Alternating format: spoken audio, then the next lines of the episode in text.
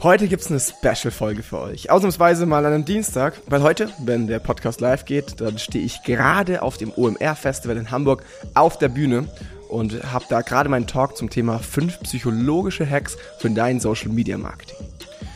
Und bei der Aufbereitung von dem Thema sind mir aber so krass viele spannende Beispiele und Hacks untergekommen, die den Rahmen von diesem 20-Minuten-Talk komplett sprengen würden, dass ich beschlossen habe, die einfach in einen Podcast zu packen und sozusagen eine ausführlichere Version von meinem Talk da eben noch online zu nehmen. Damit es aber nicht zu lang wird, gibt's zwei Podcasts. Also zwei Teile. In der ersten Folge schaue ich mir die fünf Hacks genauer an, die ich auch jetzt gerade auf der Stage besprochen habe und in dem zweiten nochmal sozusagen fünf Bonus-Hacks. Heute geht es um Social Proof, um IKEA-Effekt, um Carpenter-Effekt, um Mental Accounting und um den Endowment-Effekt. Ich werde darauf eingehen, was diese Hacks eigentlich genau aussagen, beziehungsweise wo wir ihr Phänomen im Alltag beobachten können, welche psychologische Grundlage dahinter steckt und natürlich ganz praktisch, wie wir Marketer das für unser Social Media einsetzen können. Der Newcomers Podcast. Das Weekly E-Commerce Update mit Jason Modemann.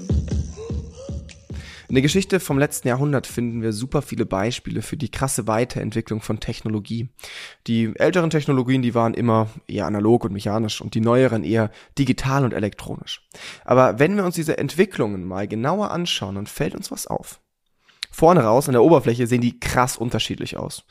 Aber im Inneren, im Grundsatz sind das eigentlich die gleichen Funktionen geblieben. Ne? Weiß nicht, eine Schreibmaschine wurde zum Computer, ein Pferd wurde zum Auto. Wir sind auch früher von A nach B gekommen und dieses Fortbewegungsmittel hat so seinen Zweck erfüllt. Aber heute ist das Ganze halt nochmal ein bisschen eleganter und effizienter und schneller und und und. Genau die gleiche Entwicklung sehe ich auch im Marketing. Klar, es kommen die ganze Zeit neue Möglichkeiten dazu, neue Plattformen, neue Formate, neue technische Möglichkeiten. Aber die Grundlagen des Marketings, die bleiben gleich. Und ich bin bei meiner Recherche auch mal ein bisschen weiter zurückgegangen und habe mir mal angeschaut, was überhaupt so alte Marketingkampagnen ausgemacht hat. Da bin ich auf eine Kampagne gestoßen, die so zweieinhalbtausend Jahre her ist. 300 Jahre vor Christus hat Alexander der Große seine Siege gefeiert, indem er sein Gesicht auf Münzen gedruckt hat. Und das ist halt eigentlich genau das gleiche wie heute, ne? Personal Branding. Damals halt auf einer Münze. Heute würden wir es wahrscheinlich eher auf LinkedIn oder so machen. Aber auch da wieder, nach außen hin sehr, sehr unterschiedlich von dem, wie es aussieht. Ne? Keiner würde heute mehr auf die Idee kommen, irgendwie eine Marketingkampagne in Form von einer Münze umzusetzen. Aber im Prinzip eigentlich sonst gleich. Und auf der Basis beobachte ich super oft, dass Marketer einen krassen Fehler machen. Die setzen sich zu sehr mit dieser Oberfläche auseinander und hängen sich an wilden kleinen neuen Features auf oder an Kleinigkeiten oder an Hacks. Daran beißen die sich die Zähne aus. Und das finde ich Quatsch, weil viel wichtiger sind diese Grundlagen, die sich nicht verändern. Und deswegen beschäftige ich mich heute einfach mal mit den Basics, nämlich diesen psychologischen Grundlagen dahinter. Marketingpsychologie kann nämlich dabei helfen, menschliche Verhaltensweisen zu verstehen und dann die richtigen Hebel zu betätigen, um deine Botschaft effektiv und passend zu vermitteln und um die Hemmschwelle zur Conversion zu minimieren. Weil auch wenn wir zwar gerne annehmen, dass wir komplett rational entscheiden, den Großteil unserer täglichen Entscheidungen treffen wir am Ende doch oft unterbewusst.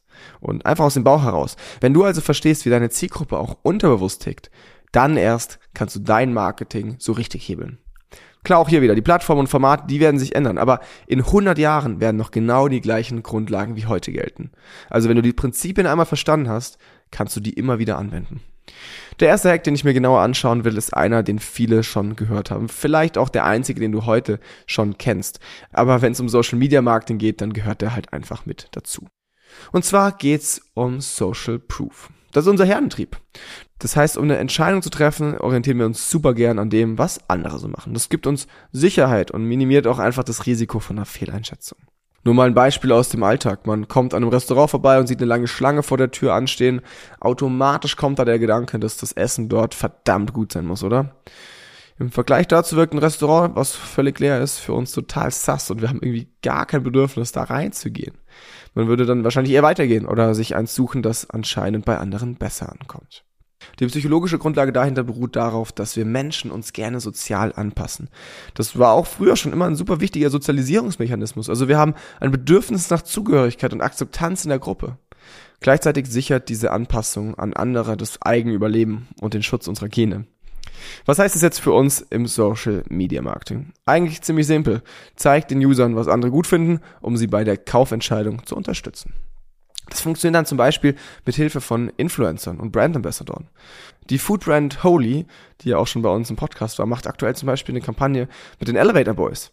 Die Influencer, beziehungsweise eigentlich ja schon kleinen Stars, ne, die hängen irgendwo in Hollywood ab, haben eine riesige Followerschaft und die vertrauen auf die Meinung ihres Vorbilds. Das heißt, finden die Vorbilder ein Produkt gut, kann es doch nur gut sein, oder? Was auch super spannend ist, die Community überträgt dann automatisch die positiven Emotionen und Assoziationen mit diesen Influencern mit deiner Marke. So ähnlich, nur bisschen mehr auf Augenhöhe funktioniert User-Generated Content. UGC verwenden wir selbst super oft in der Zusammenarbeit mit unseren Kunden. Die Creator sind für Kunden ein authentischer Beweis dafür, dass andere Normalos das Produkt kaufen. Und das animiert dann auch zum Kauf. Weil je ähnlicher die potenziellen Kunden und Kundinnen den Creatoren sind, desto stärker wirkt der Social Proof auch.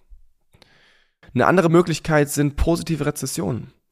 Rosenthal Organics macht das zum Beispiel ganz oft und wir haben es auch schon super oft in Ads bei uns, wie zum Beispiel von Badesofa umgesetzt. Rezessionen von anderen Kunden und Kundinnen zeigen ja, dass die Mehrheit, also die Herde, eine Brand gut findet. Das funktioniert, by the way, auch mit der Followeranzahl oder den Likes. Wir haben automatisch das Gefühl, der Marke mehr vertrauen zu können. Was auch super funktioniert, sind Banner und Siegel. Wordings wie unsere Bestseller oder bekannt aus die Hülle der Löwen suggerieren, dass viele andere und vielleicht sogar Experten das Produkt getestet und für gut befunden haben. Overall helfen diese Möglichkeiten und der Social Proof dann dabei, das Vertrauen der Kunden zu gewinnen und die Glaubwürdigkeit einer Marke oder eines Produkts zu stärken. So, weiter geht's mit dem zweiten Hack der IKEA-Effekt. Es kennen sicherlich viele von euch. Wir entwickeln eine größere Wertschätzung für Dinge, wenn wir uns selber angestrengt haben, wenn wir selbst was dazu beitragen können. Selbst wenn es nur darum geht, einen QR-Code zu scannen. Je höher der eigene Einsatz dabei ist, desto höher ist auch die Wertschätzung. So auch, wenn man zum Beispiel zu Ikea fährt und ein Möbelstück kauft. Man würde ja am liebsten nach fünf Minuten eigentlich schon wieder alles in die Ecke werfen und fluchen, aber trotzdem doktert man so lange an dem Möbelstück rum und studiert die Aufbauanleitung. Vielleicht muss man sogar nochmal von vorne anfangen. Das Ganze dauert am Ende ewig, aber man ist so stolz auf das Endergebnis. Und egal wie wackelig es dann ist, man liebt es durch diese scheiß nervige Arbeit noch umso mehr. Experimente zum IKEA-Effekt haben genau das ergeben. Und das Erstaunlichste ist, finde ich, die Leute sind dann sogar bereit, für das gleiche Produkt mehr zu bezahlen, nur weil sie es halt selbst zusammengebaut haben und nicht fertig gekauft haben. Die Beobachtung gab es übrigens schon vor langer, langer Zeit, auch auf wissenschaftlicher Grundlage. Zum Beispiel bei Instantkuchenmischungen, die in den 1950er Jahren auf den Markt gekommen sind. Die waren ein Riesenflop, weil die Hausfrauen der Meinung waren damals, dass sie zum Backen zu einfach sind und dass sie das Backen zu einfach machen. Man musste nämlich nur den Teig mit Wasser verrühren und in den Ofen schieben. Darauf kann man halt auch nicht wirklich stolz sein. Man hat ja fast nichts dazu beigetragen. Daraufhin haben die Hersteller die Rezeptur verändert. Kunden mussten jetzt auch noch ein Ei und Milch zu der Mischung dazugeben. Und plötzlich ging der Umsatz durch die Decke. Das klingt jetzt vielleicht absurd, aber es gibt dafür eine psychologische Erklärung. Menschen haben einfach gerne das Gefühl, selbst etwas zu bewirken und auf Aufgaben und Menschen haben einfach gerne das Gefühl, selbst was zu bewirken und Aufgaben und Hindernisse problemlos hinzukriegen. Der Grund dafür ist die Selbstwirksamkeitsüberzeugung. Heißt, niemand fühlt sich gerne dumm oder inkompetent. Dass die selbst erstellten Produkte gleichzeitig auch noch besser bewertet werden, wird übrigens durch kognitive Dissonanz bewirkt. Die Theorie besagt, dass unser Gehirn unterbewusst Einstellungen und Überzeugungen anpasst, um kognitive Konflikte zu bewältigen. Und um nochmal auf das Beispiel mit einem Ikea-Möbel zurückzukommen, der kognitive Konflikt wäre jetzt ja eigentlich, dass man sich fragt, warum muss ich selbst Arbeit reinstecken und das Produkt zusammenbauen, wenn ich es woanders schon fertig bekomme? Und genau da kommt die kognitive Dissonanz ins Spiel. Unser Gehirn will nämlich am liebsten positive Emotionen erleben. Und dadurch trickst es sich in einer gewissen Weise selber aus. Weil um diesen Konflikt im Kopf zu beseitigen und um die Anstrengung und Arbeit beim Zusammenbauen zu kompensieren, bewertet es die Situation einfach voll positiv und schüttet sogar Glückshormone aus. Um den IKEA-Effekt für Social Media Marketing zu nutzen, macht es Sinn, entlang der gesamten Customer Journey Möglichkeiten zu platzieren, bei denen User einen eigenen Beitrag leisten können. Wichtig ist nur, dass es nicht zu komplex wird, weil sonst überwiegt die Demotivation. Eine Möglichkeit, den IKEA-Effekt zu nutzen, sind zum Beispiel Umfragen und Fragebögen. Jokolade hat letztes Jahr zum Beispiel die Jukolade von der Community mitentwickeln lassen. Also eine Schokolade, die voll und ganz den Geschmack der Kunden und Kundinnen trifft. Purelay hat es so ähnlich gemacht und bei ihrer Community nachgefragt, wie der Adventskalender aussehen soll, beziehungsweise über welche Produkte sie sich freuen würden. Und genau da wirkt dann eben der IKEA-Effekt, weil die User erst interagieren und abstimmen müssen, wie das neue Produkt oder Produktdesign sein soll. Das heißt, sie haben eine gewisse Eigenleistung investiert und die sorgt am Ende dafür, dass sie sich damit verbunden fühlen. So ähnlich funktionieren auch Virtual Try-Ons. Brands wie beispielsweise Mr. Specs oder Captain Sun verwenden zum Beispiel Branded Lenses auf Instagram oder Snapchat oder auch TikTok. Damit können Kunden und Kundinnen herausfinden, welcher Style am besten zu ihnen passt. Sie mussten also erst einmal Arbeit hineinstecken, um das passende Produkt zu finden. Eine weitere Möglichkeit, den IKEA-Effekt für Social Media Marketing zu nutzen, ist über Personalisierung. Weil zum Beispiel ein individuelles Produkt oder ein selbst zusammengestelltes Paket, zum Beispiel aus selber gewählten Farben oder Geschmacksrichtungen oder so, erfordert eine gewisse Eigenleistung und kommt super an. Il Maquillage zum Beispiel, eine New Yorker Company, die wir hier in Europa betreuen, lässt erstmal einen Fragebogen beantworten, wo es darum geht, welcher Hauttyp man ist und welchen Style man gern trägt. Am Ende bekommt man dann das perfekte Produkt vorgeschlagen, eben weil man eine gewisse Arbeit investiert hat und sich durch die Fragen geklickt hat. Diese Interaktion und Personalisierung durch eigenen Input sorgt dann für eine positive Assoziation zur Marke. Und das kann dazu beitragen, dass Kunden sich stärker mit deiner Marke verbunden fühlen. Weil beim nächsten Hack geht es nicht ums Thema Kundenbindung, sondern darum, Kunden und Kundinnen zum Kauf zu bewegen. Und zwar mit dem Carpenter-Effekt. Das Prinzip des Effekts kennen vielleicht alle, die Kinder in der Familie oder im Bekanntenkreis haben, weil Kinder tun nicht das, was wir ihnen vorschreiben, sondern in der Regel das, was wir ihnen vorleben. Und genau das besagt auch der Carpenter-Effekt. Menschen führen eher eine eigene Handlung aus, wenn sie ihnen vorgemacht wird oder sie daran denken. Das ist ein super wichtiger Sozialisierungsmechanismus. Menschen spiegeln also automatisch Bewegungen oder Gefühle vom Gegenüber. Stadiongänger kennen das vielleicht auch, wenn man ein Fußballspiel anschaut und dann ein Spieler richtig hart gefault wird, ist das Geschrei groß. Zum einen liegt es natürlich daran, weil die Fans sauer sind, dass der Spieler gefault wurde, aber das schmerzhafte Stöhnen kommt auch daher, weil man sich in dem Moment so richtig in den Spieler hineinversetzen kann und die Schmerzen quasi mitfühlt. Der Grund dafür sind spezielle Nervenzellen im Gehirn, sogenannte Spiegelneuronen. Die werden bei der Ausführung von Bewegungen oder bei der Beobachtung von Bewegungen anderer aktiv. Ich bleibe jetzt mal bei dem Thema Sport, weil auch Spitzensportler setzen schon auf sogenanntes Mental Training durch den Carpenter-Effekt und stellen sich eine bestimmte Bewegung ganz genau in den Muskelpartien vor. Durch die reine Vorstellung werden dann Nervenimpulse in genau diese Muskeln gesendet. Das Gehirn speichert dadurch ganze Bewegungen ab und kann sie so trainieren, ohne sie tatsächlich auszuführen. Und genau das kann man für Social Media Marketing nutzen, indem man quasi das Kopfkino der Kunden einschaltet und ihnen vormacht, was sie tun sollen. Das geht zum Beispiel mit Unboxing-Videos. Wir machen das zum Beispiel in der Zusammenarbeit mit Best Secret. Der Moment des Auspackens zeigt den Kunden ganz genau, wie es ist, das Produkt später mal in den Händen zu halten. Dadurch entsteht dank des Carpenter-Effekts unterbewusst das Verlangen, diese Situation nachstellen zu wollen. Genau das geht auch mit UGC oder Influencern wieder. Weil wenn die Leute sehen, wie einfach ein Produkt funktioniert und welche Verbesserungen sich dadurch ergeben oder einfach auch wie glücklich andere Menschen bei der Benutzung dieses Produkts sind, können sie das sich selber viel besser vorstellen und streben auch danach. Das wären jetzt zwei sehr visuelle Umsetzungen, es funktioniert aber auch mit dem richtigen Wording. Zum Beispiel bei Call to Actions. Verschiedene Studien haben bewiesen, dass allein schon die Erwähnung von Körperteilen entsprechende Hirnareale aktiviert. Dadurch bewegen CTAs wie mach den ersten Schritt oder nimm dein Glück selbst in die Hand zum Kauf. Es lohnt sich also durchaus in diesem Zusammenhang auf jeden Fall mal weg von den klassischen CTAs zu gehen und was ganz Neues auszuprobieren. Weil im besten Fall kann der Carpenter-Effekt dabei helfen, Kunden bereits vor dem Kauf das Gefühl und die Funktion eines Produkts zu vermitteln. Und dadurch wird ein reines Produkt zur eigenen Lösung. So, und weiter geht's mit Hack Nummer 4, dem Mental Accounting. Die Übersetzung von dem Begriff sagt eigentlich schon alles aus, worum es hierbei geht. Mentale Buchhaltung. Und dazu braucht es kein Wissen im Bereich Finance, weil es ist ganz normal, dass wir unsere täglichen Ressourcen wie Energie, Zeit oder eben auch Geld in verschiedene mentale Konten einteilen. Viele kennen das Phänomen bestimmt aus dem Alltag. An der Tanke ist man nicht bereit, 5 Euro für eine Cola auszugeben, weil das ja viel zu teuer ist. Aber in der Lieblingsbar am Abend ist eine Coke zum genau gleichen Preis oder vielleicht sogar noch teurer plötzlich gar kein Problem mehr. Das Tankstellengetränk geht dabei nämlich auf das mentale Konto Lebensmittel. Das wurde vielleicht auch schon überstrapaziert. Der Drink in der Bar wiederum geht auf das Konto Vergnügen oder Erlebnis oder so. Und da gibt's noch richtig Budget. Das hat natürlich auch wieder eine psychologische Grundlage. Und die geht diesmal sogar bis in die menschliche Evolution zurück. Und zwar ist unser Gehirn darauf trainiert, effektiv zu haushalten.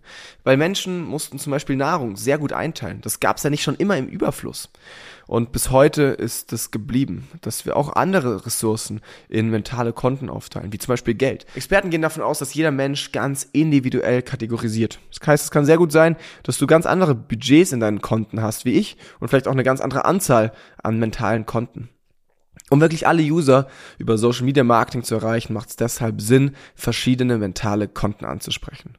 Weil so können die Ausgaben so ein Stück weit flexibel verbucht werden, je nachdem, welches Konto gerade noch budgetfrei hat. Und das geht ganz einfach, indem man die Creatives und Captions so gestaltet. Bei MyBags zum Beispiel haben wir das in den Ads sehr gut umgesetzt. Für alle, die die Brand nicht kennen, das sind so Probiotika bzw. Nahrungsergänzungsmittel. Wir haben dazu auch eine sehr spannende Folge aufgenommen mit dem Gründer der Brand. Äh, könnt ihr gerne mal reinhören. Auf jeden Fall spricht das Produkt in erster Linie das mentale Konto Gesundheit an. Gleichzeitig sorgt MyBags aber auch für schöne und gesunde Haut. Und das geht vielleicht dann eher aufs Beauty-Konto. Oder jetzt zum Muttertag, man könnte ein Produkt dann unter dem Konto verkaufen, für das es steht.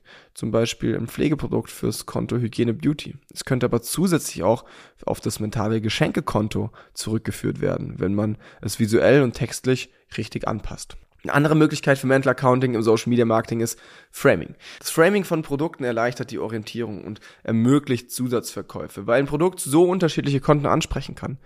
Beispielsweise kann ein Proteinriegel im Konto Fitness oder im Konto Lebensmittel verbucht werden. Noch eine Idee ist das Bundling. Für Rocker Nutrition machen wir das zum Beispiel in Ads, die Bundles aus verschiedenen Produkten bewerben. Und diese Produkte sind dann oft aus mehreren mentalen Konten. Zum Beispiel dem Fitnesskonto, weil es ein Proteinpulver ist, und dem Ernährungskonto, weil es ein Frühstücksprodukt ist. Durch das Bundle werden die beiden Produkte beziehungsweise die beiden Konten dann aber zu einem Konto zusammengefasst. Das heißt, Kunden müssen nur ein mentales Konto belasten, obwohl es eigentlich zwei Produkte sind. Noch deutlicher wird es beim Beispiel von Duschbrocken. Da gibt's unter anderem Bundles aus Hygieneprodukten und Handtüchern. Also einmal Konto Pflege und einmal Konto Badezimmeraccessoires. Und noch eine dritte Möglichkeit für eine Umsetzung des Mental Accountings auf Social Media ist das Up- und Cross-Selling. Weil wenn Kunden sowieso gerade im Checkout sind, dann heißt das ja offensichtlich, dass sie gerade in irgendeinem Konto Budget haben. Könnte ja also durchaus Sinn machen, auch noch ein Alternativprodukt oder ein Zubehör zu zeigen, weil ja in dem gleichen Konto vielleicht auch mehr Budget zur Verfügung steht.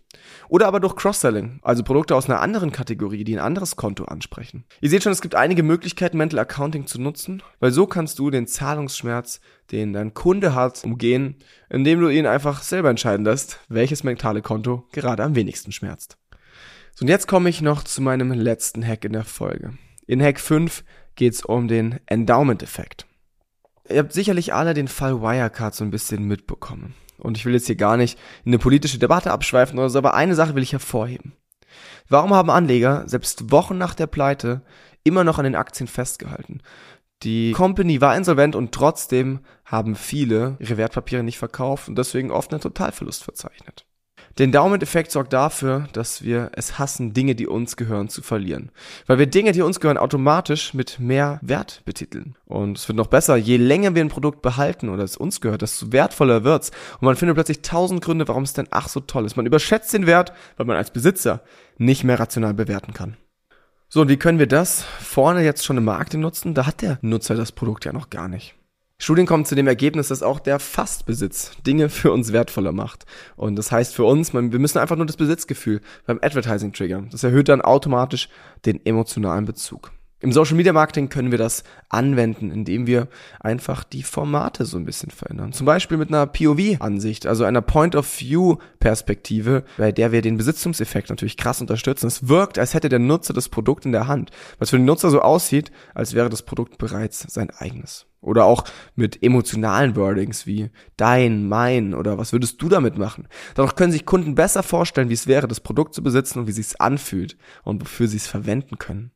Auch virtuelle Testings sind hier wieder eine Möglichkeit. Also beispielsweise wieder die Brille von Mr. Specs vorher, bei der wir die Möglichkeit haben, dieses Produkt direkt mal auszuprobieren. Und sobald wir es im Gesicht dann schon irgendwie sehen, hätten wir es am liebsten halt auch direkt in der Hand gehalten. So, das war's jetzt auch schon mit meinen fünf ersten Hacks. Wie gesagt, direkt im Nachgang hast du noch eine Folge mit weiteren fünf Hacks. Fünf Hacks, die ich jetzt auch in meinem Talk noch nicht erwähnt habe. Und ich hoffe, ich konnte euch auch in der Folge jetzt schon dabei helfen, besser zu verstehen, wie deine Kunden vor allem unterbewusst ticken. Auf jeden Fall können die Insights euch dabei helfen, aus der Masse an Content und Wettbewerbern herauszustechen und vor allem auch, um die Aufmerksamkeit und das Engagement eurer Zielgruppe zu gewinnen. Der Newcomers Podcast. Das Weekly E-Commerce Update mit Jason Modemann. Jeden Mittwoch. Überall, wo es Podcasts gibt.